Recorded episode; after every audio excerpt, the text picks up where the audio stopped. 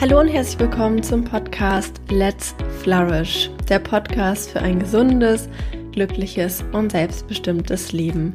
Mein Name ist Maike Schwier und ich freue mich sehr, dass du heute eingeschaltet hast zu diesem Experteninterview, wo ich Mario Pracht eingeladen habe, um über das Thema Fachkräftemangel zu sprechen oder wo eher die Frage, wie kann man mit den richtigen Worten dem Fachkräftemangel ein Schnippchen schlagen. Wahrscheinlich hast du es auch schon mitbekommen, Fachkräftemangel ist so das Wort der Stunde in vielen Unternehmen. Viele haben Schwierigkeiten, äh, Menschen zu finden, Arbeitskräfte zu finden, nicht nur ja ausgebildete Arbeitskräfte, sondern in allen Bereichen fehlen die Leute. Und Mario sagt, hey, mit den richtigen Worten, mit einer passenden Stellenanzeige finden wir nicht nur passende Leute, sondern wir sorgen auch dafür, dass sie lange bleiben und dass sie Freude an ihrer Arbeit haben. Wie das Ganze funktioniert, erfährst du in dem Interview und ganz besonders hilfreich für dich wird es sein, wenn du selbst Führungskraft bist oder wenn du in der Personalverwaltung arbeitest oder im Recruiting oder wenn du als Coach, Trainer, Berater in Unternehmen tätig bist oder dort tätig werden möchtest und dort beratend zur Stelle stehen willst, wenn es darum geht, mit dem Fachkräftemangel umzugehen. Bevor wir in das Interview reinstarten, möchte ich noch eine kleine Hausmitteilung machen, eine kleine Ankündigung, denn in ziemlich genau zwei Wochen startet mein brandneues Gruppenprogramm Flourish Academy.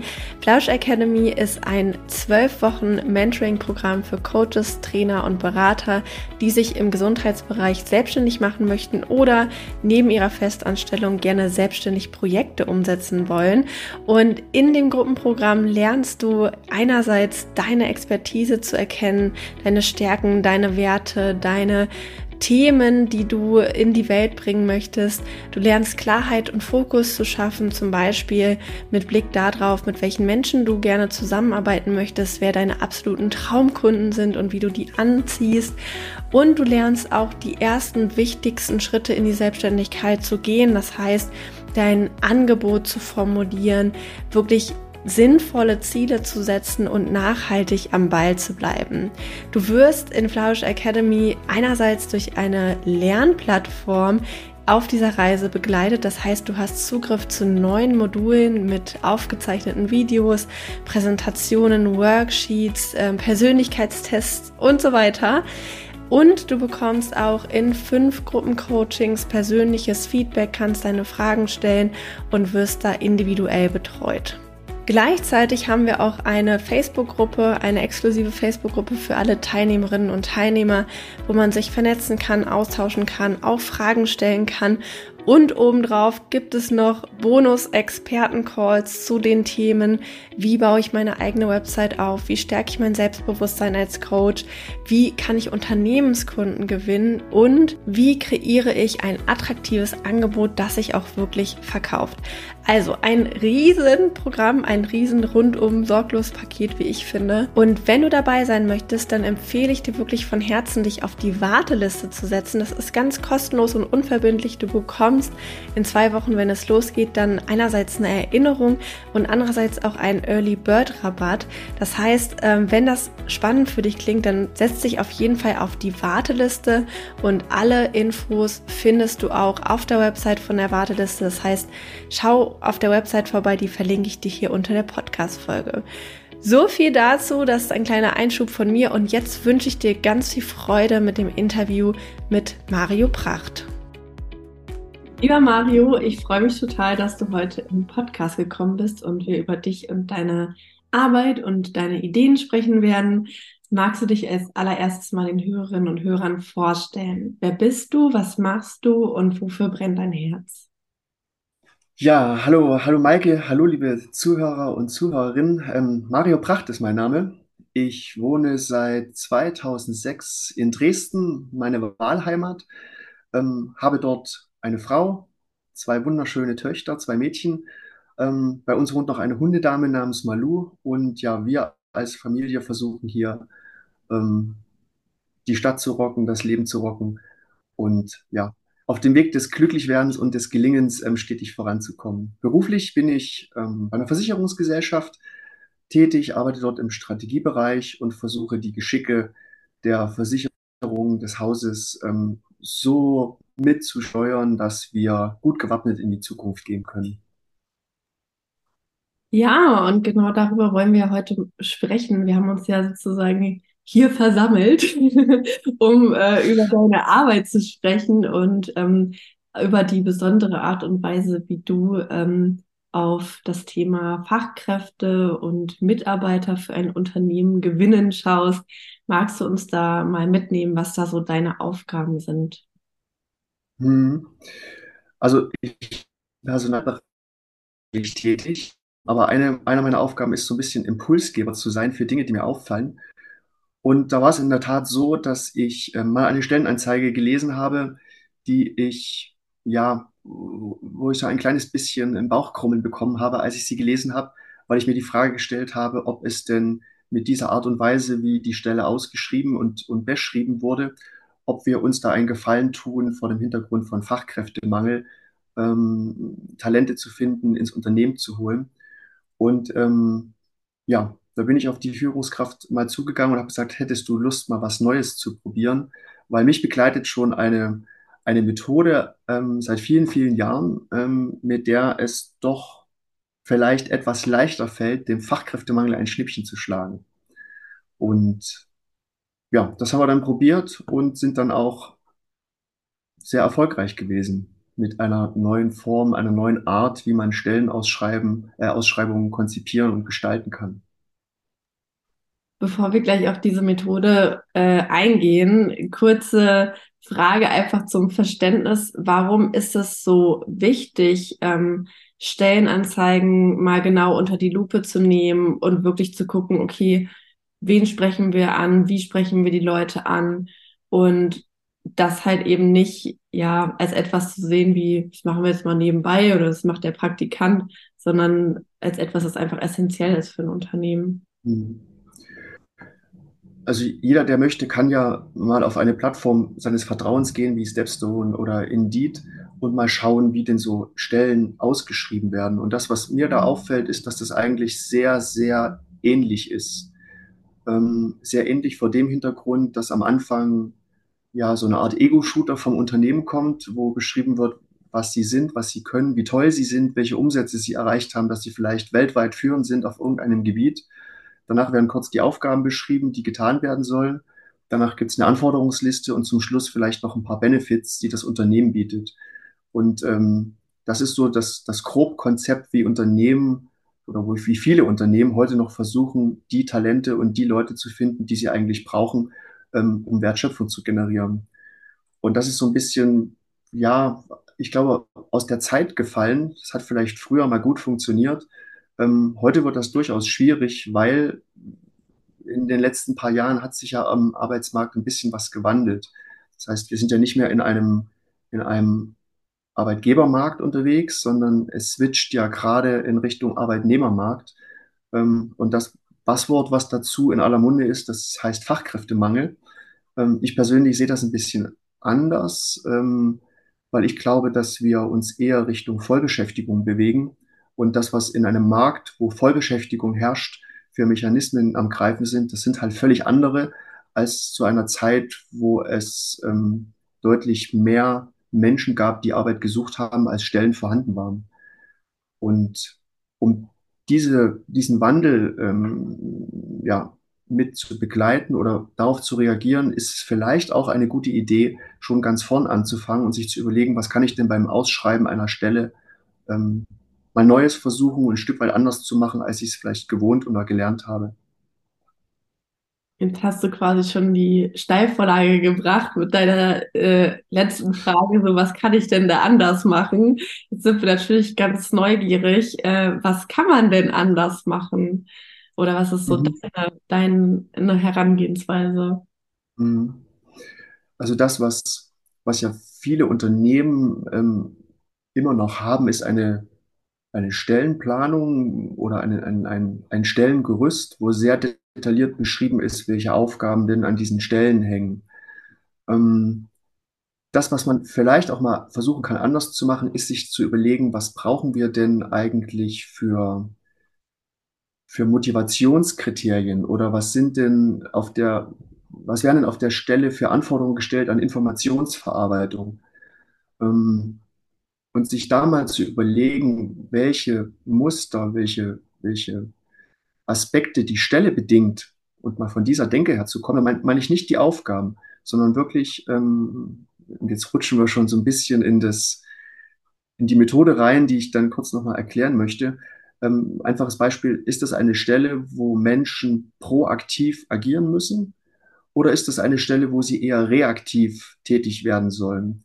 Und sich das einfach mal ganz bewusst vor Augen zu führen und sich diese Frage zu beantworten, das ist schon mal viel wert, weil ob ich jemanden proaktiven suche oder jemand reaktiven suche, das ist dann das, was ich auch in einer Stellenausschreibung über Sprache gut vermitteln kann. Und da gibt es, wie gesagt, ein, eine Methode mit verschiedenen Mustern, wo man schon sehr speziell auf die Stelle bezogen sich überlegen kann, was ist das eigentlich für eine Stelle, die ich anbiete und was müssen Menschen können oder nicht können, um auf dieser Stelle wirksam zu werden, zufrieden zu werden, glücklich zu werden. Welche Methode meinst du denn genau und wie, ähm, also vielleicht kannst du uns mal so ein praktisches Beispiel nennen, wie genau das äh, aussehen kann, mhm. wie man dann so eine Stellenanzeige formuliert? Ähm, also die Methode, von der ich spreche, das ist das Language and Behavior Profile. Ähm, und ich finde, dass eine, also die Methode selbst begleitet mich seit, seit über zehn Jahren. Und das, was sie so spannend macht, ist, dass wenn, wenn Menschen im Kontext Arbeit irgendetwas sagen, dann verraten sie eigentlich noch viel mehr als das, was sie verbal sagen. Ähm, das heißt, mit ein bisschen guten Zuhören, ein bisschen Erfahrung und ein bisschen Übung ähm, kriegt man viele Muster mit, ähm, die ein Mensch im Kontext Arbeit anwendet, ohne es vielleicht zu wissen oder zu merken. Also bin ich jemand, der eher detailorientiert arbeitet oder bin ich jemand, der eher global denkt? Bin ich jemand, der auf etwas zugerichtet agiert oder bin ich etwas oder bin ich jemand, der von etwas weg möchte? Und ähm, das sind, sind Muster, die wir alle in uns tragen, in unterschiedlichen Ausprägungen, völlig frei von Wertung, sondern wir sind einfach so, wie wir sind, weil wir geprägt wurden, weil wir gelernt haben, ähm, weil wir sicherlich auch, auch Neigungen und Fähigkeiten haben, die uns gewisse Dinge leichter machen. Und das kann man, das kann man auch benutzen im Sinne von, ähm, passt der Mensch mit seinen Mustern, die er mitbringt, auf die Stelle, die ich zu vergeben habe. Und um das hinzubekommen, ist es halt sehr hilfreich, wenn man die Muster kennt, die die Stelle verlangt. Ne? Also das Thema Proaktivität, Reaktivität ist, ähm, ja, ich mache mal ein Beispiel. Also jemand, der im Vertrieb arbeitet, wird zu großen Anteilen eine pro, ein proaktives Motivationsmuster haben müssen, weil er ja den Kunden sieht, die Gelegenheit sieht, die Chance, Umsatz zu machen, sieht. Ähm, und wenn das, wenn jemand im Vertrieb arbeitet und hat ein reaktives Muster, dann wird es für den wahrscheinlich deutlich schwieriger, erfolgreich zu sein, Glück und Zufriedenheit zu empfinden, als der, der von sich aus schon eine proaktive Verhaltensweise hat. Ja, und reaktive Menschen, ähm, das sind Menschen, die, die eher dadurch motiviert werden, ins Tun zu kommen, wenn sie, wenn sie reagieren. Das heißt, ähm, die werden nie von alleine irgendwas tun, sondern die brauchen immer so ein bisschen den Anstupser. Den Anstupser vom Chef, den Anstupser vom Kunden, den Anstupser vom System, weil vielleicht irgendein Warnlämpchen angegangen ist im Sinne von, hör zu, ähm, unsere Kosten explodieren gerade oder ähm, unsere Umsätze gehen zurück, bitte werde aktiv. Also das sind die Menschen mit einem reaktiven Muster und ja, reaktive Menschen sind sehr viel mit Nachdenken, mit Analysieren, mit Abwarten. Ähm, beschäftigt und sie wollen, bevor sie irgendwas tun, bevor sie ins Handeln kommen, die Dinge erstmal verstehen. Und ähm, reaktive Menschen sind von daher gut geeignet für alles, was mit analytischen Aufgaben, mit analytischen Tätigkeiten in dem Unternehmen zu tun hat. Ähm, weil das ist das, was sie von sich aus mitbringen, was sie motiviert und was sie dann auch gut und gerne können mit den entsprechenden Arbeitsergebnissen. Kann ich mir das dann so vorstellen, dass ihr euch zum Beispiel, wenn ihr jetzt jemanden sucht, den für den Vertrieb zum Beispiel, dass ihr euch dann anschaut, okay, was sollte diese Person für Muster mitbringen und dann dementsprechend die Stellenausschreibung gestaltet oder wie genau sieht das dann in der Praxis aus?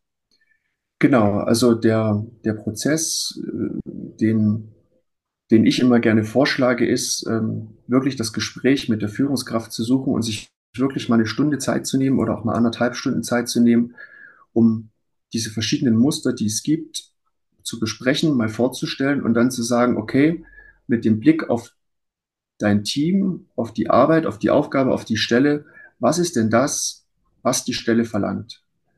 Ähm, möchte ich, habe ich, habe ich eine Stelle zu vergeben, wo es wichtig ist, Ziele zu erreichen, also auf etwas zuzuarbeiten. Ist auch wieder ein gutes Beispiel Vertrieb, ja, der den Kunden, der den Kunden möchte, der den Umsatz möchte, der die Vertriebsleistung möchte. Oder wieder habe ich jemanden, der, der eher von etwas weg möchte, ne, der eher die Risiken im Blick hat. Und ähm, da ist es sehr, sehr sinnvoll, sich als Führungskraft sich diese Frage zu stellen, was verlangt die Stelle, ähm, um dann zu wissen, wie ich diese, dieses Muster in der Stellenausschreibung besch beschreiben kann und das mit Sprache. Ja, ähm, Gibt es noch andere Muster? Also wir haben ja auch im Vorgespräch drüber gesprochen. Du meintest ja, dass dieses Profil ist sehr umfangreich. Ähm, vielleicht kannst du uns da mal so ein bisschen mitnehmen. Wir müssen es ja nicht in der Tiefe im Detail besprechen, mhm. aber ähm, nur, dass man sich das nochmal vorstellen kann. Wie viele mhm. Muster gibt es und was sind noch so weitere Beispiele dafür, wie das dann aussieht? Ja, also das Language and Behavior Profile, vielleicht mal kurzes zur, zur Geschichte. Ähm, das hat Roger Bailey entwickelt und die Ursprünge dieses, dieses Profils gehen bis in die 1920er Jahre zurück, wo sich der Psychologe Carl Gustav Jung das erste Mal überlegt hat, wie ticken denn Menschen eigentlich? Wie nehmen Menschen ihre Umwelt wahr und wie verarbeiten sie diese Dinge, die sie aus der Umwelt wahrgenommen haben? Und da wurden im Laufe der Zeit bis zu 60 verschiedene Muster entwickelt, ähm, die das beschreiben. Und Bailey hat sich ähm, 1990 hingesetzt und hat gesagt, das ist viel zu groß, ähm, wir müssen das wieder kleiner, kleiner runterbrechen und hat da 14 Muster entwickelt, die er auf zwei Dimensionen verteilt. Das heißt, es, der, der eine Part, das sind alle Muster ähm, darunter zu finden, die so Richtung Motivation gehen. Also was motiviert Menschen eigentlich im Kontext Arbeit? Und das zweite ist, die zweite Dimension, das ist so die Informationsebene, der Arbeitsstil. Und dort ist die Frage, was brauchen Menschen eigentlich, um produktiv zu sein, anstatt beschäftigt? Und ähm, innerhalb dieser beiden Dimensionen gibt's gibt's verschiedene Muster. Ähm, und auf der Motivationsebene ist, ähm, wir haben schon drüber gesprochen, dass das Motivationsmusterniveau, ähm, wo es um Proaktivität geht oder Reaktivität. Also kommt eine Person von sich aus ins Handeln oder braucht sie einen externen Anlass, einen externen Reiz? ob das jetzt der Chef ist, der Kunde ist oder eine, ein System ist, was irgendein Zeichen gibt, ähm, das ist da an der Stelle egal. Ja, die Richtung der Motivation ist das zweite Muster. Also bin ich dadurch motiviert, Ziele zu erreichen oder Schwierigkeiten zu verhindern oder Probleme zu lösen. Quelle der Motivation finde ich ist auch ein sehr, sehr ähm, spannendes Muster, weil dahinter sich die Frage verbirgt, ob eine, ob eine Person von internen Normen motiviert wird oder es wiederum externe Dinge braucht, um Motivation entstehen zu lassen. Gutes Beispiel ist das Thema Lob, Wertschätzung. also Menschen, die das, die ein Muster haben, was internal ähm, heißt, das sind Menschen, die auf Arbeit sehr gut wissen, wann sie selbst etwas gut gemacht haben. Die wissen das einfach. Die brauchen da kein Feedback, die brauchen da kein ähm, keinen äußeren Impuls, sondern die sind fertig mit der Arbeit und wissen, habe ich toll gemacht, habe ich nicht so toll gemacht, ähm, ja, und können das gut einordnen.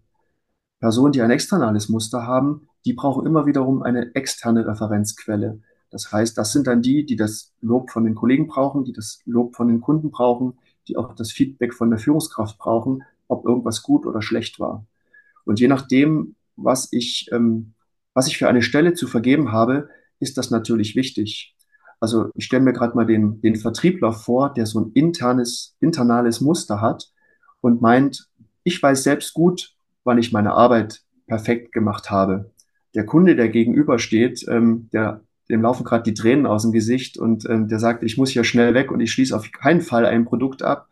Ähm, das ist natürlich eine komische Mischung. Das heißt, wenn ich eine Vertriebsstelle zu vergeben habe, dann brauche ich natürlich als Referenz, ob ich Arbeit gut oder schlecht gemacht habe, natürlich die, die Kundensicht. Ne, weil für den arbeite ich ja und für den habe ich gewisse Dinge ähm, ja, zu tun, um ihn glücklich zu machen. Das heißt, im Vertrieb ist ein externales Muster wahrscheinlich besser geeignet als ein internales Muster. Genau. Ja, Grund der Motivation. Was motiviert mich eigentlich? Ähm, bin ich eher jemand, der in Optionen denkt, der Auswahlmöglichkeiten haben möchte, Dinge immer neu, immer ein bisschen anders, ein bisschen modifizierter zu tun? Oder bin ich jemand, der Prozeduren befolgt? Prozeduren im Sinne von, da steht irgendwo von A bis Z, was ich wann, wie, in welcher Reihenfolge zu tun habe. Ähm, und wenn ich das mache, dann habe ich ein gutes Ergebnis. Auch hier mal ein Beispiel, ähm, also jemand, der in einem Strategie, in einer Strategieabteilung arbeitet, das ist vielleicht eher jemand, der optional denkt, der dieses Muster in sich trägt, währenddessen jemand, der in der Buchhaltung arbeitet, eher nach Prozeduren abarbeitet. Wenn ich mir gerade so vorstelle, dass man einen Jahresabschluss macht und hat da ein optionales, kreatives Muster und macht das von Jahr zu Jahr immer mal ein bisschen anders. Könnte sein, dass der Wirtschaftsprüfer diesen Jahresabschluss dann nicht testiert, ähm, sondern da ist es halt genau wichtig zu sagen, ähm, wie, wie was zu tun ist, in welcher Reihenfolge. Und ähm, beispielsweise auch ein Apotheker, eine Apothekerin, die wird mit großer Wahrscheinlichkeit ein prozedurales Muster haben, weil wenn sie Medikamente mixt für irgendwelche Patienten, dann muss es ja sehr exakt sein. Da muss die Reihenfolge stimmen, da müssen die Mengen stimmen. Ähm, also das wäre jetzt auch ein Job, wo wahrscheinlich das ähm, Prozedurmuster überwiegt. Ja, und dann haben wir noch das große Thema ähm, Entscheidungsfaktoren. Das heißt, hinter dem Muster kann man raushören, wie oft Menschen eigentlich Veränderung brauchen. Ähm, also bin ich jemand, der alle ein bis zwei Jahre eine große Veränderung im Job braucht oder bin ich jemand, der am liebsten über 25 Jahre gar keine Veränderung haben möchte ähm, und es liebt, wenn alles so ist wie immer. Ähm, und der, da dazwischen gibt es noch zwei andere Abstufungen. Und das einfach zu wissen, was ist das für eine Stelle? Also ist das eine Stelle, wo alles sehr lange sehr gleich bleibt, die ich zu vergeben habe? Oder ist das eine Stelle, die ich ausschreibe, wo es viel Veränderung gibt, weil wir uns gerade in Digitalisierung befinden, weil wir gerade künstliche Intelligenz ähm, ins Unternehmen mit, mit einführen wollen. Ähm, und das sind so Themen, gerade mal auf der Motivationsschiene gesprochen, die sehr relevant sind, ähm, nicht nur für die Führungskraft, die einen neuen Mitarbeiter sucht, sondern auch für den Mitarbeiter selbst. Ja, kann ich mir total gut vorstellen, weil ich habe jetzt gerade auch, als du diese Dimensionen so erklärt hast, ich gerade im Hinterkopf auch so mitgedacht, so, ah, wie ist das bei mir und so und dachte dann so, das ist ja auch für einen selber voll gut, das zu wissen, ne? Weil wenn jetzt gerade, äh, ich sag mal, nicht die Stellenausschreibung genau mich beschreibt und ich sofort es sofort klickt macht und ich sage, ja, das bin ich, ist es ja gut, wenn man selbst weiß, wie ticke ich und was brauche ich im Job, um gut funktionieren zu können und auch äh, ja glücklich zu sein und dann auch ähm, in einem Unternehmen bleiben zu wollen. Das ist ja für beide Seiten ein anstrebenswertes äh, Ziel, nicht nur für äh, das Unternehmen selbst, das ja ja gerne auch Menschen halten möchte. Ähm, Du hattest ja auch gesagt, also wir beide kennen uns ja auch, weil wir die Verbindung der positiven mhm. Psychologie teilen. Ja, genau. Und du hattest ja auch zu mir gesagt, Mike, ich würde ganz gerne auch so darüber sprechen, was das denn jetzt mit positiver Psychologie zu tun hat. Deswegen auch hier so die Frage, warum, also wie steht das miteinander in Verbindung? Ja. Ähm, vielleicht noch mal Nochmal ein Beispiel aus der, aus der zweiten Dimension, wo es darum geht, welchen Arbeitsstil hat eigentlich ein Mensch oder wie, wie funktioniert eigentlich Informationsverarbeitung im Kontext Job. Ähm, da gibt es unter anderem ein Muster, das heißt Arbeitsstil.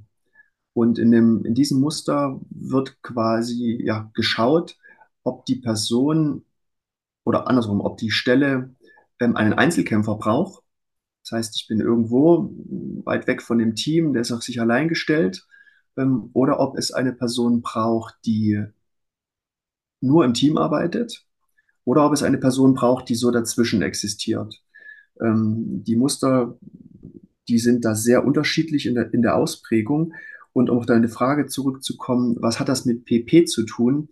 Ähm, das ist ein sehr gutes Beispiel. Wenn eine, eine Führungskraft ein, eine Stelle ausschreibt in einem Team, wo es wichtig ist, dass, dass der Mitarbeiter oder die Mitarbeiterin, die diese Stelle begleitet, teamfähig ist, das Wir-Gefühl spürt, ähm, zusammen sind wir stark. Ähm, und dann kommt auf diese, auf diese Position jemand, der eigentlich eher Einzelkämpfer ist.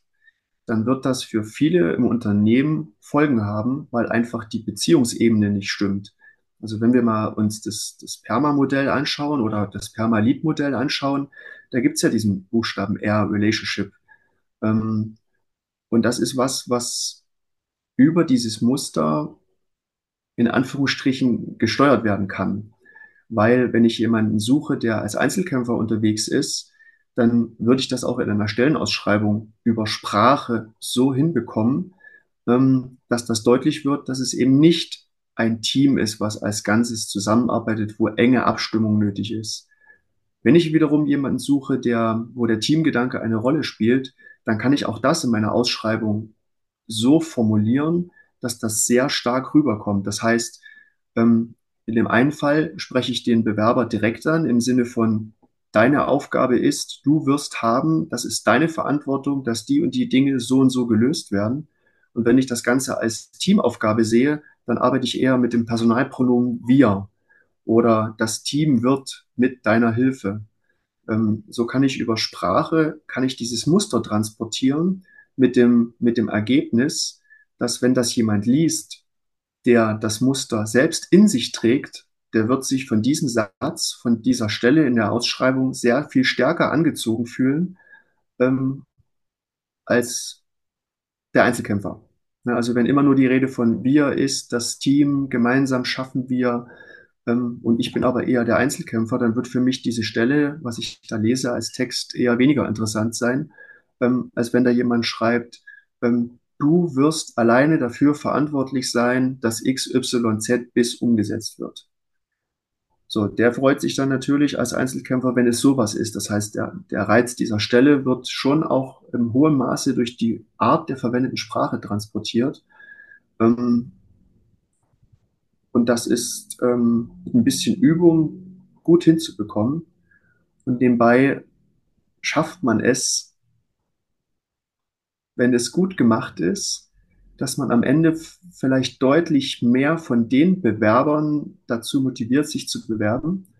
Ähm, dadurch die Anzahl der Bewerber kleiner wird, weil die, die man abgeschreckt hat, die bewerben sich im Zweifel ja gar nicht. Und ähm, die Personalabteilung hätte die Chance, ähm, obwohl es vielleicht in sich weniger Bewerber gibt, weil wir ja gerade den Fachkräftemangel erleben, aber dass dann die Menschen, die sich beworben haben, tendenziell alle dazu geeignet sind, ähm, auf dieser Stelle tätig zu werden. Ja, und eine Sache, also was ich da auch ganz stark raushöre, wenn wir so über das Thema positive Psychologie sprechen, ist das Thema Stärken, weil du sprichst ja eigentlich die ganze Zeit auch von positiven Eigenschaften, die Menschen haben. Und ja. ähm, wie du sagst, ne, wenn da halt jemand ist, der äh, zum Beispiel, wie du es benannt hast, äh, sieht immer ganz genau die Probleme und Herausforderungen und äh, schafft es dann auch, das Bewusstsein darauf zu lenken oder jemand anders ist so proaktiv und nimmt sozusagen die Verantwortung in die Hand, ein Kundengespräch zu führen oder jemand anders ist so voll der Teammensch und ähm, schafft es, eine gute Stimmung zu bereiten oder wiederum das Gegenteil, jemand äh, ist gut da drin, ne, alleine zu arbeiten und Eigenverantwortung zu übernehmen. Und so wie das klingt, so von dem, was du erzählst, schafft man es ja dann auch, die Menschen wirklich mit ihren Stärken abzuholen und hat dann ja im Endeffekt auch den positiven Effekt, dass sie ihre Stärken dann auch einbringen können. Oder äh, sehe ich das richtig so, wie ich das rausgehört habe? Ja, genau das, genau das ist ja der Punkt. Ähm, wenn ich mir als, als, als Unternehmen, als Arbeitgeber, wenn ich genau weiß, was, was die Stelle verlangt, ne, wie die konzipiert ist, wie die im Unternehmen eingebunden ist. Und ich es dann schaffe, über diese Muster, die die Stelle verlangt, einen Menschen zu finden, der, der zu 80, 90, zu 95 Prozent mit den Mustern, die der Mensch in sich trägt, auf diese Stelle passt, ja, dann hat er ja quasi gar keine andere Chance, als sowas wie Flow zu empfinden, sowas wie positive Emotionen zu äh, äh, empfinden oder seine Stärken ganz natürlich einzubringen, so dass es für alle beiden Seiten flutscht. Also, dass die zufrieden sind, dass die glücklich sind. Ähm, und wenn es gelingt, dass die, die Muster, die die Stelle verlangt, zu 70, äh, zu 80, 90, 95 Prozent mit den Mustern übereinstimmen, die der, die die neue Mitarbeiterin oder der neue Mitarbeiter hat, dann sind wir halt sehr schnell bei stärkenorientierter Arbeitsweise, wo der Mensch auf ganz natürliche Art und Weise ähm, Erfolge feiern kann. Und ähm, wir sind dann auch in einer, in einer Situation, wo intrinsische Motivation gar kein Thema ist, weil der Mensch einfach in einem Umfeld tätig ist, was ihm das Aufblühen sehr, sehr, sehr leicht macht.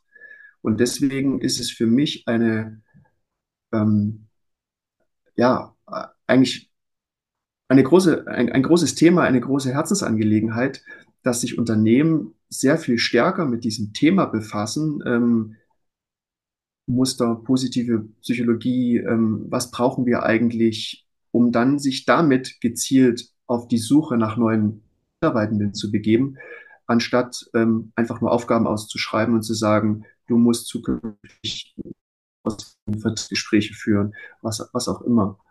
Ähm, und was, mal so zurückblickend über die letzten Jahre, ähm, man kann mit diesem Language and Behavior Profile ähm, sehr gut ähm, Menschen finden, die genau die Arbeitsleistung und auch die Qualität an Arbeit erbringen werden können, die man sich als Unternehmer, als Führungskraft wünscht und die man auch braucht.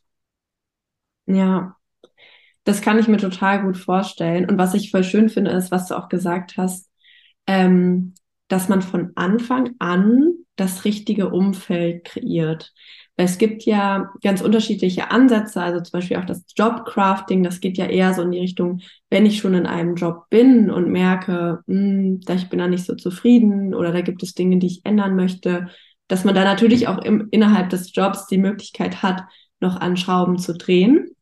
Aber das, der, den Ansatz, den du hast, den finde ich total spannend, nämlich direkt von Anfang an zu sagen, wir kreieren sozusagen, mhm. wir, wir gucken, was ist das Umfeld und welche Person passt da perfekt rein, weil, wie du so schön gesagt hast, in dem richtigen Umfeld fällt es ja viel, viel leichter, dann äh, die positiven Emotionen zu erleben, Flow zu erleben, Sinn zu erleben, das Gefühl zu haben, ich kann hier das, was mir wichtig ist, auch einbringen, ich kann meine Stärken leben.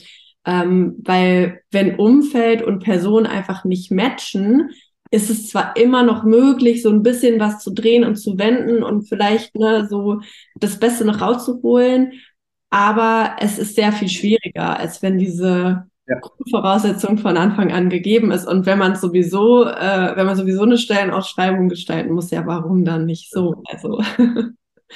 Ja, vielleicht, vielleicht an der Stelle nochmal ein Beispiel, damit, damit es ein bisschen griffiger wird. Ähm, ich hatte eine, eine Geschäftsführerin, die sich, die sich eine Assistenz gewünscht hat. Und ich habe gesagt, wir können uns da gerne über das Stellenprofil unterhalten. Mein einziger Wunsch wäre, dass wir uns wirklich mal eine Stunde Zeit nehmen, um über diese 14 Muster aus dem Language and Behavior Profile zu sprechen, weil erst dann für mich klar ist, was denn eigentlich für eine Art von Assistenz gesucht wird. Und die Geschäftsführerin hat sich dann da auch breitschlagen lassen, das mit mir zu machen. Ähm, und dann kam halt raus, dass das eine Art und Weise ist, was sie da als, als Assistenz sucht, was eher Richtung rechter Hand der Geschäftsführerin geht. Im, Im Sinne von Entscheidung abstimmen, im Sinne von unterstützen, vorarbeiten, nacharbeiten, konzeptionell arbeiten und das alles auf einer sehr, sehr engen persönlichen Ebene. Ähm, und dann war die Idee geboren, dass wir ihre Assistenz in Form eines Briefes mal zur Ausschreibung bringen. Das heißt, wir haben dann wirklich, wie man, wie man den guten Brief an die Oma Erna schreibt, ähm, haben wir das aufgebaut und haben gesagt, okay, ähm, mein Name ist, lieber Bewerber, liebe Bewerberin, ähm, ich bin im Unternehmen XY für die und die Dinge tätig, dafür suche ich Unterstützung. Und wir haben es wirklich als, als Brief geschrieben, der die enge emotionale Bindung zwischen Führungskraft und Assistenz schon sehr, sehr, sehr deutlich macht. Ähm, mit dem, mit dem Ergebnis, dass auf diese Stellenausschreibung sich irgendwie 100 Menschen beworben haben und dass das die beste Ausschreibung innerhalb der letzten zwölf Monate war, die dieses Unternehmen ähm, ja, gemacht hat. Und am Ende hat natürlich die Führungskraft, ähm, die Geschäftsführerin, eine, eine Assistentin bekommen, die wie Arsch auf Eimer zu dem passt, was sie sich eigentlich gewünscht und vorgestellt hat. Ähm, und das ist für mich ein sehr gutes Beispiel, eins von vielen, die ich mittlerweile ähm, persönlich erfahren habe, wo mit ein bisschen Kreativität, mit ein bisschen Mut, ähm, weil wie gesagt, der Brief war auch dann auf Stepstone veröffentlicht, konnte man auch lange Zeit lesen. Ähm, und man ist einfach anders gewesen. Und der Mut, den die Geschäftsführerin da hatte, ist belohnt worden. Ähm, nicht nur mit, mit vielen tollen Menschen, die sich beworben haben, sondern dann auch mit der, ähm, mit, mit, dem mit, mit der Mitarbeiterin, ähm, die sie sich gewünscht hat und das trotz des sogenannten Fachkräftemangels. Ja, voll spannend. Ich finde es auch voll gut, dass du es nochmal ansprichst mit dem Mut, ne? weil äh, du hattest ja auch anfangs gesagt, oft wenn man Stellenausschreibungen anschaut, sind die alle so gleich, haben das gleiche Muster. Und da erfordert es ja schon so ein bisschen Mut, aus der Masse herauszustechen und zu sagen, okay, wir machen das jetzt mal anders, obwohl wir vielleicht nicht wissen, wie kommt es an, kommt es gut an, kommt es nicht so gut an, bewerben sich da Menschen drauf. Aber jetzt, wo du es ja auch dieses Beispiel nennst, sieht man, okay, wow, also gerade, dass man aus der Masse raussticht und dass man was anders macht und dass man halt auch äh, die Person, die gebraucht wird mit den Anforderungen, mit allem, was dazugehört, auf eine Art und Weise anspricht, wie es halt auch zu der Beziehung dann passt, dass das dann auch zu guten Ergebnissen führt und ähm, dass man da ruhig ja. mutig sein sollte. Ja. Und ähm, wir, wir, haben auch, wie gesagt, ich arbeite ja in einer, in einer Versicherung und ähm, da haben wir auch mal so eine Art A-B-Test, könnte man sagen, ähm, Ergebnis erzielt. Also das heißt, es wurde eine Stelle, es war eine Stelle ausgeschrieben, ähm, wo sich auch ja, zwei Hände voll Menschen drauf beworben haben und die Führungskraft so gesagt hat, naja, das ist zwar alles schön, dass wir jetzt hier 20 Interessenten haben für diese Stelle, ähm, nur so, so richtig überzeugt bin ich, bin ich jetzt von keiner. Ähm, es könnte was werden, aber irgendwie das Bauchgefühl ist, ist dann nicht so, so eng. Und was haben wir gemacht? Auch hier haben wir genau die gleiche Stelle nochmal mit Hilfe des Language and Behavior Profiles ausgeschrieben, mit dem Ergebnis, dass sich ähm, ja, nur 15 Menschen beworben haben, ähm, aber die Führungskraft bei diesen 15 den Eindruck hatte, da ist jeder geeignet, um auf dieser Stelle ähm, ja sinnvoll eingesetzt zu werden. Und das ist ja auch ein, ein wichtiger Aspekt, ob ich, ob ich heute eine Stelle ausschreibe, sich Menschen drauf bewerben und ich dann aus dieser Anzahl von Menschen das geringste Übel auswähle, nämlich das, was irgendwie noch passt, weil wenn ich keinen nehme, dann bleibt die Stelle unbesetzt, dann habe ich wieder Frust im Team, Arbeitsbelastung geht hoch ähm, oder, oder, oder. Oder ob ich es schaffe, mit der Art, wie ich eine Stelle äh, ausschreibe, ähm, immer noch sowas hinzubekommen, wie es sind zwar deutlich weniger, aber ich habe immer noch die Qual der Wahl.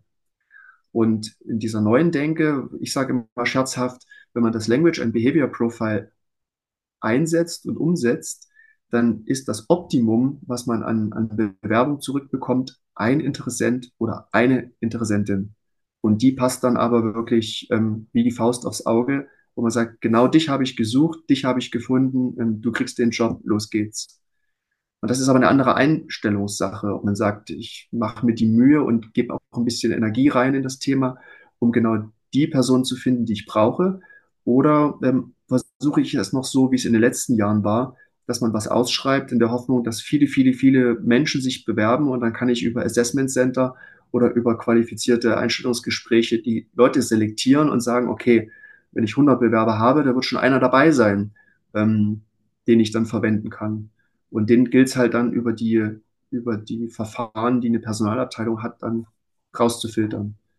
Und der Language and Behavior Ansatz, der setzt schon, der setzt viel eher an und sagt, ich möchte gerne die Sprache sprechen, in der Stellenausschreibung, die überhaupt nur die Menschen verstehen, die ich eigentlich suche. Und ähm, ja, das macht natürlich allen Seiten Spaß, wenn es gelingt, weil auch eine Personalabteilung deutlich weniger zu tun hat, wenn sich jetzt nur fünf Menschen bewerben. Ähm, dann müssen nur fünf Gespräche geführt werden und nur vier Absagen verschickt, als wenn sich vielleicht 50 oder 60 bewerben, weil die Stelle bekommt trotzdem nur eine Person, aber die Leute, denen ich dann Absagen verschicken muss und dann irgendwie ja, schlechte Botschaften überbringen, die sind halt deutlich höher. Und ich habe mehr Arbeit.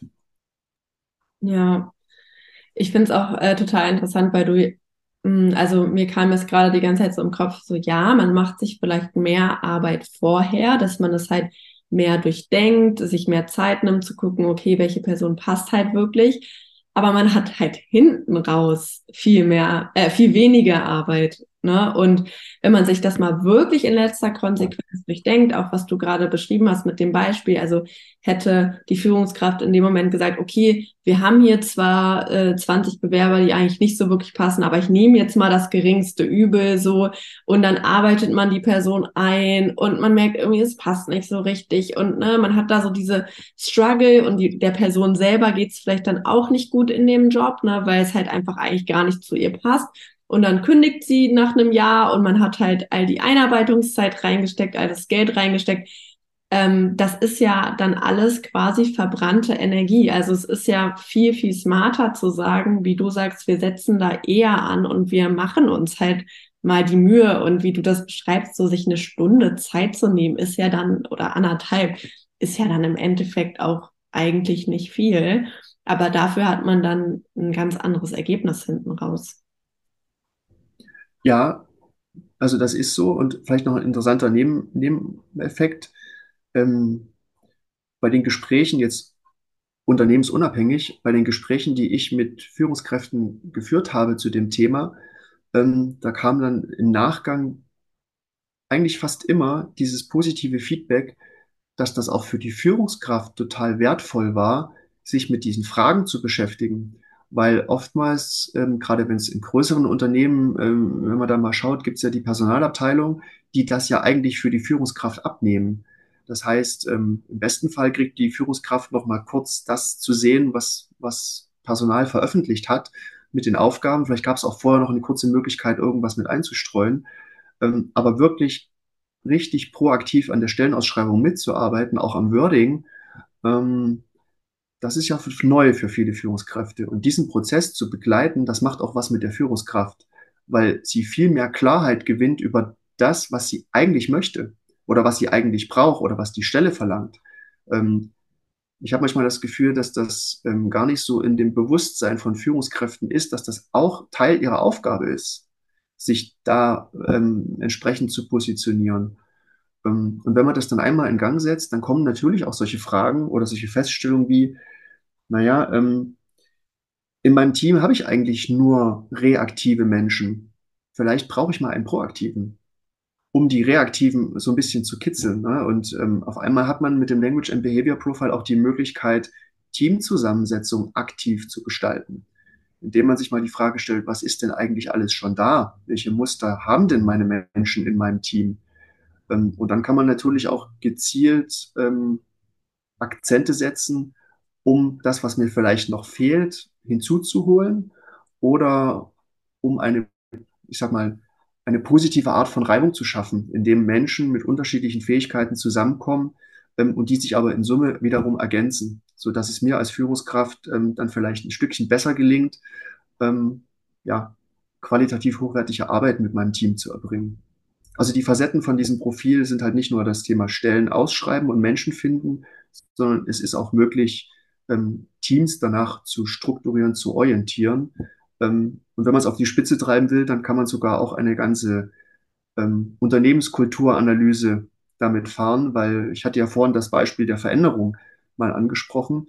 Und wir leben ja in Zeiten, wo Veränderung ein elementar hohes Gut ist, um einfach auf die Schnelllebigkeit der Zeit zu reagieren. Wenn ich jetzt in meinem Unternehmen überwiegend Menschen hätte, die aber alle wollen, dass es so bleibt, wie es ist und Veränderungen nur alle 25 Jahre akzeptieren, dann könnte das eventuell ein Grund sein, warum sowas wie digitale Transformation gerade scheitert. Ja, weil ich einfach die Verhaltensmuster, die, die in dem, die die Mitarbeiter in sich tragen, halt dem so ein bisschen widersprechen. Und wenn ich das aber weiß, ähm, dass in meinem Unternehmen viele Menschen arbeiten, die Veränderungen eigentlich nicht so gerne mögen, aufgrund von ihren Mustern, die sie in sie tragen, ähm, dann muss ich vielleicht über die Sinnebene kommen und sagen, dann muss ich vielleicht viel stärker die Notwendigkeit dieser Entwicklung, dieser Veränderung hervorheben, anstatt nur zu sagen, wir müssen uns jetzt digital transformieren. Also mhm. Also da ist viel, da ist viel möglich. Ähm, ähm, mit diesem Muster, wenn man, wenn man sich da mal auf Entdeckungsreise begeben möchte.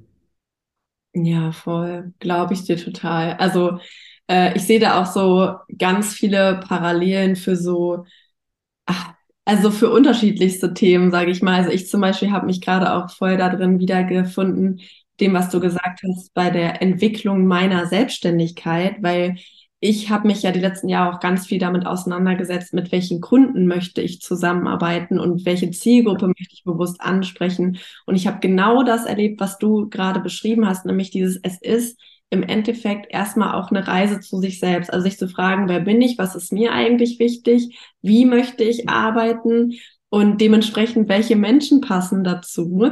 Und das ist halt auch etwas, wo ich immer wieder merke, das kann dir niemand abnehmen. So, ähm, es kann, es könnte ich, es könnte mir jetzt, mir persönlich jetzt zum Beispiel keine äh, Werbeagentur oder so von außen sagen, aha, Maike, du brauchst das und das, sondern ich muss das selber durchdenken. Und ich denke, das ist das Gleiche äh, in einem Unternehmenskontext auch, dass halt Führungskräfte dass sich diese, diese Zeit einfach nehmen müssen, das zu durchdenken. Aber das ist, wie wir auch gerade schon wieder äh, vorhin drüber gesprochen haben, dass es dann halt hinten raus eine, eine super Transformation in Gang setzen kann und auch eine Art von Zusammenarbeit ermöglichen kann und eine Art von Entwicklung ermöglichen kann, die halt ohne diese Reflexion gar nicht möglich wäre. Ja, und das Beispiel, was, was du jetzt angesprochen hast in, in Bezug auf deine Selbstständigkeit, ähm, wenn du natürlich deine Muster kennst und weißt, wo, wo die liegen, was dich motiviert, wie du Informationen verarbeitest, ob du jetzt, ob du jetzt eher diejenige bist, die im Detail arbeitet oder ob du diejenige bist, die global ist. Übrigens, dieses Muster rauszufinden, mal nur ein praktisches Beispiel. Ähm, jeder oder jede, die, die möchte, kann man an einem Montag den Kollegen oder die Kollegin fragen, wie war denn dein Wochenende? Die Person, die einfach sagt, gut, das ist mit hoher Wahrscheinlichkeit eine Kollegin, die eher global orientiert ist. Und die Person, die dann eine halbe Stunde die Frage beantwortet in einer Sequenz, in einer Detailtiefe, wo man sagt, ich bereue gerade, dass ich die Frage gestellt habe. Ähm, das sind wahrscheinlich dann die Menschen, die mit einer hohen Wahrscheinlichkeit ein das, das detailorientierte Muster in sich tragen. Und das ist so ein ganz kleines Beispiel, wie man über Sprache solche Dinge ermitteln kann oder wie man die rausbekommen kann. Ähm, auch bin ich auf, von etwas wegorientiert oder auf etwas zu. Die einsprechen von Problemen, von Schwierigkeiten, die sie lösen müssen, von Aufgaben, die sie lösen müssen. Und die Person, die auf etwas zu orientiert ist, die wird in dem Kontext immer davon sprechen, was sie denn gerne erreichen möchte, wo sie in einem Jahr steht, was ihre Ziele sind, ähm, was die nächsten Schritte auf ihrer Entwicklungsleiter sind. Ähm, und das alles macht, macht Sprache möglich, wenn man denn weiß, auf was man, auf was man hören muss, ähm, um es dann einzuordnen. Ich merke gerade, ich bin definitiv jemand, der sich auf etwas zubewegt. Weil ich bin meine Ziele, das will ich erreichen. Spannend. Ich habe es ja schon sozusagen äh, äh, hier eine gute Vorlage gemacht. Was ich mich halt die ganze Zeit auch frage, ist, ähm, was sind so deine Tipps? Wie kann man sich ähm, diesem Profil nähern? Wie kann man das mal entdecken? Hast du da Tipps an uns? Äh, Literatur, Tests, die man machen kann? Was gibt es mhm. da? Also ich habe mir in der Tat, ich habe mir das Buch gekauft von der Shell Rose Charlotte. Ähm, das aber schon 2010. Ich glaube, mittlerweile gibt es eine neue Auflage. Und das Buch heißt Wort sei Dank. Also nicht Gott sei Dank, sondern Wort sei Dank. Ähm, mhm. Und sie beschreibt in diesem Buch sehr schön, ja, was das eigentlich für Muster sind, ähm, wie man das erkennt, wie man das erkennen kann und welche Fragen es auch gibt, die man stellen kann, um eine Antwort auf die Muster zu bekommen. Also jedes Muster hat auch, also viele Muster, nicht alle, ähm, haben auch eine, eine Fragetechnik dazu, eine Fragestellung dazu, die man in nahezu jedes Gespräch integrieren kann, um dann zu schauen, okay, wie ist denn die Antwort? Ähm, und aus der Antwort kann man dann ableiten, welche, welches Muster sehr wahrscheinlich da dahinter steht. Und das ist das, was ich meinte vorhin mit, was die Menschen auf die Frage antworten, ist eigentlich gar nicht so relevant, sondern das, wie sie auf die Frage antworten. Erinnerung an den, wie war dein Wochenende? Der eine sagt gut und der andere erzählt eine halbe Stunde. Ähm, das gibt mir eigentlich so, so eine Indikation dafür, okay, welches Muster ist denn bei den Menschen vielleicht ausgeprägter als das andere. Und das kriege ich für fast alle, alle Muster über eine Frage hin ähm, und kann dann ein sehr schönes, ich habe dann einen Überblick davon, wie, welche Muster in diesen Menschen da involviert sind, in, äh, die er in sich trägt und die er natürlich auch lebt. Mhm. Genau. Also das Buch kann ich, kann ich sehr empfehlen, ähm, um da einfach ein bisschen tiefer in das Thema einzusteigen und ähm, vielleicht damit zu beginnen, zu sagen, okay, welche Muster habe ich denn in mir? Also wer bin ich denn eigentlich? Das ist auch eine, eine sehr schöne Entdeckungsreise. Wenn man das einmal weiß, kriegt man viele, viele Fragen, die man vielleicht auch hat, beantwortet für sich. Warum kann ich mit, mit Müller besser als mit Meier? Ähm, warum fühle ich mich vielleicht gerade in der Abteilung, in der ich bin, gerade nicht so wohl? Ähm, warum ist mir das und das in meinem Leben richtig gut gelungen und das und das vielleicht eher weniger? Ähm, also da gibt es viele, viele, viele ja, Möglichkeiten zu reflektieren auf das eigene Leben, wenn man diese Dinge mal von sich selber kennengelernt hat. Ähm, und natürlich auch die Zukunft zu gestalten. Ja. Wenn ich weiß, wer ich bin auf den Ebenen, dann fällt es mir natürlich auch leichter, Entscheidungen zu treffen. Ähm, mit welchen Menschen möchte ich mich umgeben? Welche Kunden möchte ich anziehen? Na, gerade in deiner Situation, wo du selbstständig bist, ähm, möchte ich Menschen haben, die mit mir zusammen auf etwas zuarbeiten oder ähm, möchte ich Menschen haben, die gerne Probleme gelöst haben wollen? Und ähm, wenn du Kunden bekommst oder Kunden coachst, die eher Ziele erreichen wollen, dann habt ihr, glaube ich, also ist die Chance größer, dass ihr beide Spaß empfindet ähm, bei der Arbeit oder im Job, als wenn die Muster halt nicht, nicht matchen. Ähm, und da kann man natürlich auch aktiv danach steuern. Mit welchen Kunden möchtest du zusammenarbeiten, mit welchen Unternehmen, ähm, mit welchen Führungskräften. Voll. Ja, total. Also ich habe mir da schon ganz viele Gedanken gemacht, aber ich finde, dass äh, ich werde mir das Buch auf jeden Fall ähm, bestellen, weil ich finde, das eine äh, tolle Möglichkeit, da auch nochmal tiefer reinzugehen und meiner Erfahrung nach äh, kann man da eigentlich nicht genug reflektieren. Also ich merke, ich habe immer wieder neue Erkenntnisse, wo ich so denke, wow, okay, krass, ja, äh, das, das beschäftigt diese Menschen wirklich oder das ist das wirklich, was die Menschen brauchen oder das ist auch das, was, was mir Spaß macht. Ne? Also man merkt ja, ja. auch unterschiedlichen Zusammenarbeit, so dass das eine Coaching-Gespräch, da geht man raus und ist so, wow, voll toll gewesen. Und dann gibt es andere Gespräche, wo es so, ja, das war okay, aber es hat mir auch viel Energie gekostet. Und ähm, da bin ich auch viel im Austausch, auch mit Kolleginnen und Kollegen. Und ich bin ganz glücklich, dass ich tatsächlich mittlerweile schon sehr passende Menschen anziehe. Aber ich kenne auch auch andere, die sagen, boah, ich habe da welche sitzen, die, die passen eigentlich gar nicht zu mir und die haben auch ganz andere Ziele, als, als ich jetzt irgendwie hätte. Und ähm, Klar kann man als Coach mit unterschiedlichen Menschen umgehen, aber natürlich ist es einfach schöner, macht mehr Spaß, äh, wenn es von beiden Seiten matcht. Deswegen äh, finde ich das immer auch ein sehr spannendes Thema. das ist es auf jeden Fall. Ähm, und es lohnt sich. Also ich kann es einfach nur, es lohnt sich. Ja. Ähm, und was am Anfang vielleicht groß und komplex wirkt, ähm, mit ein bisschen Übung und das Ganze zwei, dreimal gemacht, ähm, dann wird das sehr schnell sehr viel handhabbarer und irgendwann, man hört jemanden zu und dann weiß man, okay, ähm, wenn ich den jetzt mit zu vielen Details überfrachte, mit Dingen, die mir wichtig sind, dann könnte das vielleicht nicht so gut Richtung Ziel führen, weil der halt nur in globalen Zügen denkt und eher groß und zu viele Einzelheiten, die sind dann langweilig für diese Person, die schaltet dann ab ähm, und dann leidet halt Aufmerksamkeit drunter. Also da gibt es viele Facetten, die, die man so unbewusst dann wahrnimmt und dann schon weiß, okay, ähm, es liegt halt auch an mir, die Sprache zu sprechen, die der andere versteht. Ja, voll. Ja, ja mega spannend.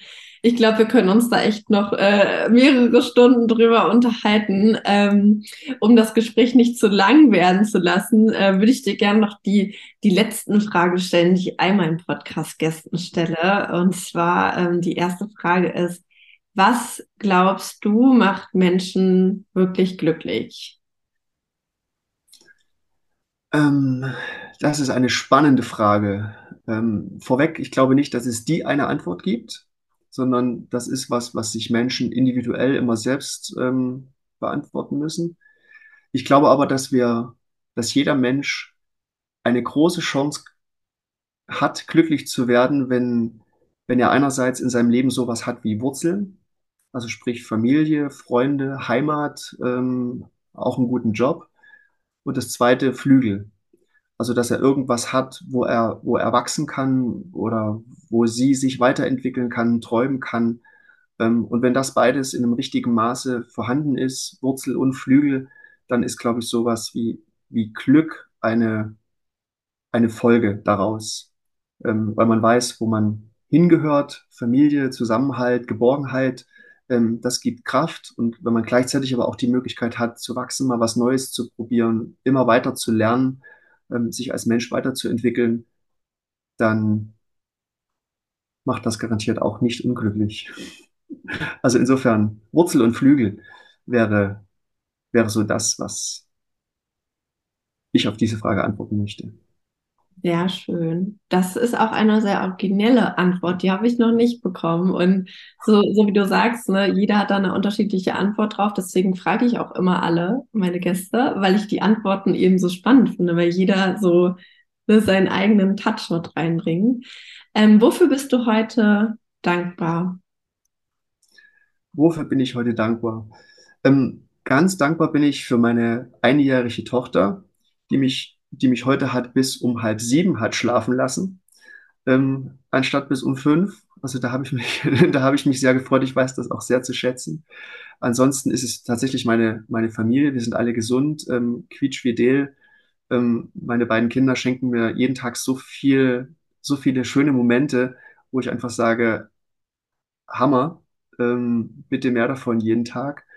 Und natürlich bin ich auch dankbar für, für Gesundheit, ähm, die, die ich habe, für die Möglichkeiten zu lernen. Also das ganze PP-Thema, was mich jetzt schon seit knapp einem Jahr ganz intensiv begleitet, da merke ich einfach, dass da viel, viel Dankbarkeit entsteht, wenn ich mich mit diesen Themen befasse, ähm, wie Arbeit besser gelingen kann als, als vielleicht früher, wie man Menschen zum Aufblühen bringen kann.